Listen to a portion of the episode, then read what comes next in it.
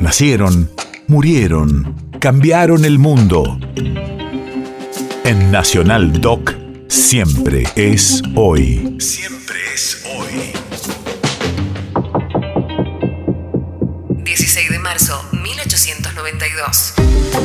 Hace 130 años nacía en Santiago de Chuco, República de Perú, el poeta César Vallejo.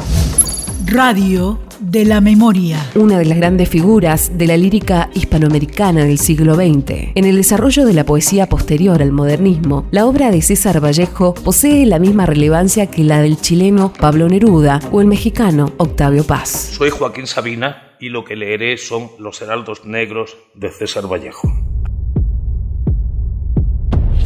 Hay golpes en la vida tan fuertes, yo no sé, golpes como del odio de Dios, como si ante ellos la resaca de todo lo sufrido se encontrara en el alma. Yo no sé. Son pocos, pero son. Abren zanjas oscuras en el rostro más fiero y en el lomo más fuerte.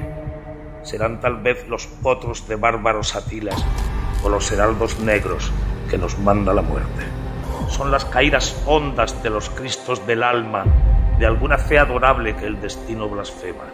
Esos golpes sangrientos son las crepitaciones de algún pan que en la puerta del horno se nos quema.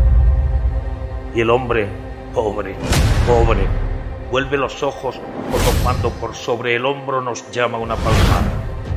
Vuelve los ojos locos y todo lo vivido se empoza como charco de culpa en la mirada. Hay golpes en la vida tan fuertes. Yo no sé.